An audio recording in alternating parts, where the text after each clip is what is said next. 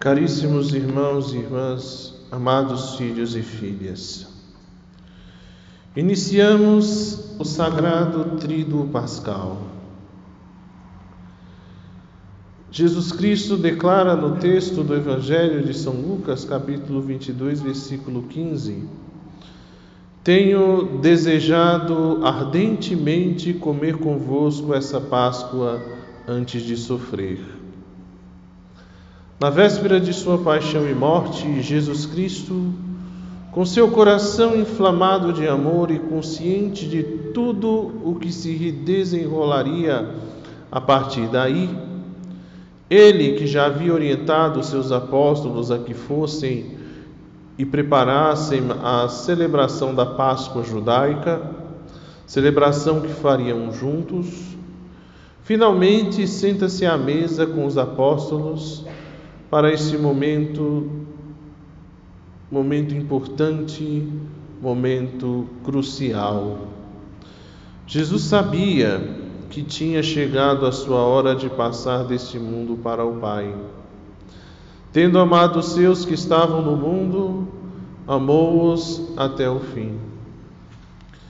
Trata-se de uma noite diferente das outras. É sua última noite antes de sofrer a paixão. O clima é de oração, o clima é um clima solene, mas também de grande tristeza e melancolia. Chegara a hora de partir deste mundo, chegara a hora da sua glorificação, chegara a hora de sua morte. Por isso, tudo, essa noite de quinta-feira, se reveste de um significado todo especial. Ao celebrar a Páscoa, a Páscoa da passagem do povo eleito para a liberdade, com a saída do Egito e a travessia do Mar Vermelho, comendo o cordeiro pascal com os pães ázimos sem fermento e as ervas amargas, como tantas famílias judaicas o fazem todos os anos desde que Moisés e o povo saíram do Egito, Jesus deseja deixar aos seus discípulos o seu testamento e, de modo particular, entregar-lhes em mãos três das coisas mais importantes da fé cristã. A primeira delas é a Santíssima Eucaristia Pois nesta mesma noite, retomando tudo aquilo que Jesus já havia ensinado em Cafarnaum sobre o pão da vida, Jesus toma em suas santas e veneráveis mãos o pão, dá graças, pronunciando sobre ele aquelas palavras que desde dia até hoje nunca deixaram de ressoar no coração da Igreja de Cristo Tomai todos e comei. Isto é o meu corpo que será entregue por vós. E do mesmo modo, tomando cálice com vinho de uva, misturado com um pouquinho de água, disse igualmente as mesmas preciosas palavras, as sempre preciosas palavras: Tomai todos e bebei este é o cálice do meu sangue, o sangue da nova e eterna aliança que será derramado por vós e por muitos para a remissão dos pecados. Sim, esta é a noite em que nosso Senhor Jesus Cristo instituiu o maior dos sacramentos, o sacramento da Santíssima Eucaristia, o sacramento da Sua presença real seu verdadeiro corpo e sangue, sua alma e sua divindade, ocultos sob as espécies eucarísticas do pão ázimo e do vinho de uva. Sim, desde este momento, os cristãos se alimentam com seu santíssimo corpo e preciosíssimo sangue em cada santa missa. Missa que recorda esta última ceia mas que, para muito além disso, renova de forma incruenta isto é, sem derramamento de sangue e sem violência, o único e eterno sacrifício de Sua paixão e morte que nosso Senhor ofereceu na cruz no alto do Gólgota. Naquela noite de véspera, Jesus antecipa sacramentalmente na Eucaristia o que no dia seguinte se consumaria no Calvário. A última ceia é, portanto, a primeira Santa Missa celebrada na história do cristianismo, e desde então a Igreja nunca deixou de alimentar as almas de seus fiéis com este grandioso sacramento de amor. Mas para que este sacrifício pudesse ser celebrado como instituição perpétua até a sua volta gloriosa, Jesus encarrega os seus apóstolos de celebrá-la, dando-lhes uma instrução muito clara: Fazer isto em memória de mim. Essas palavras não são apenas um pedido, mas correspondem a um verdadeiro mandato, uma ordem.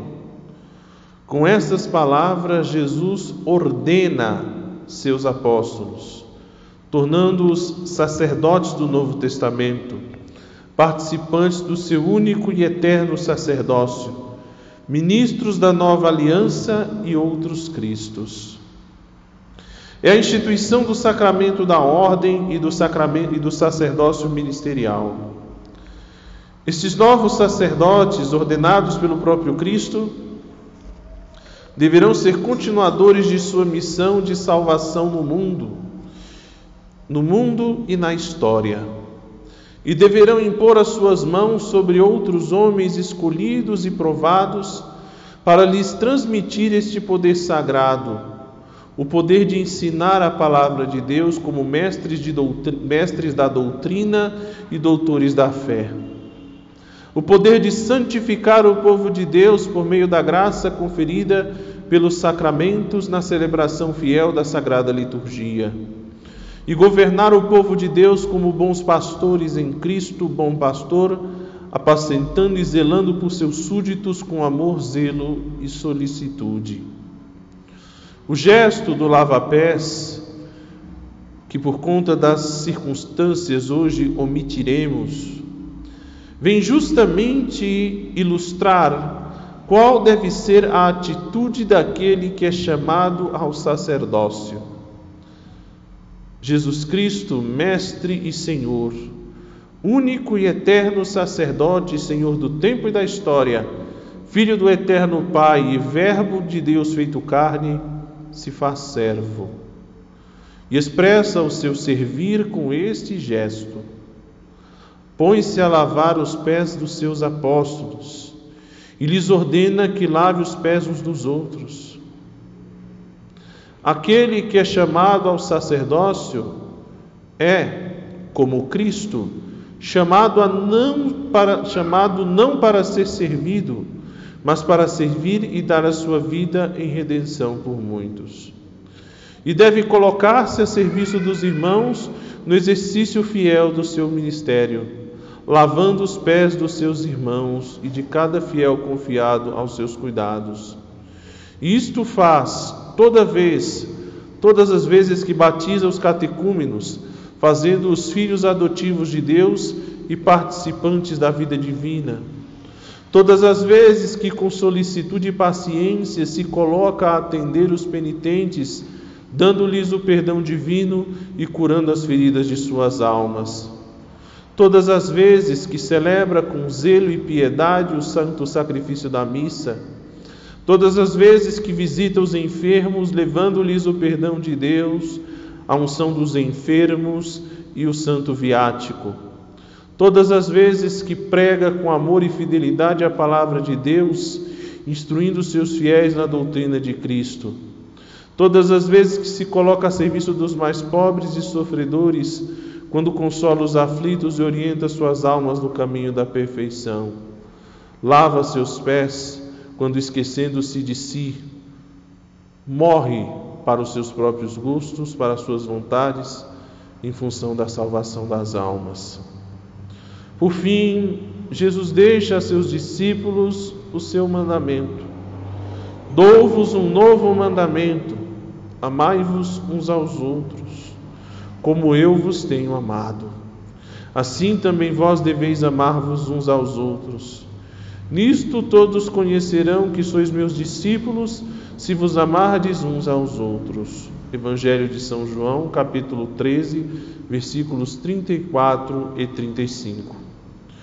Ele nos amou por primeiro e por amor entregou-se por nós e pede a nós todos que nos amemos uns aos outros. E não só isso. O amor fraterno, mais do que qualquer sinal externo, é o grande distintivo do cristão. O cristão deve ser, antes de tudo, alguém que ama como Cristo ama, que está disposto a dar a sua vida pelo irmão, disposto a se sacrificar pelo bem dos outros, pela salvação dos outros. Sim, meus irmãos e minhas irmãs, o nosso chamado é a, a, amar a Deus e ao próximo de todo o nosso coração, sempre dispostos a fazer o bem e a promover a paz, a exemplo de nosso Senhor Jesus Cristo. Nessa noite também acompanharemos em oração a agonia de nosso Senhor e sua prisão, levado ao sinédrio. Com esta noite inicia-se o caminho doloroso de nosso Senhor rumo ao Calvário. Queremos hoje também nos lembrar de tantas pessoas que estão sofrendo, aflitas, desesperadas e tristes. Que o Senhor nos conceda nesses dias acompanharmos seus dolorosos passos, partilhando de seus sentimentos e contemplando o seu amor infinito por nós, que o conduziu até este momento. Vivamos em clima de oração estes dias preciosos do Tríduo Pascal. Louvado seja nosso Senhor Jesus Cristo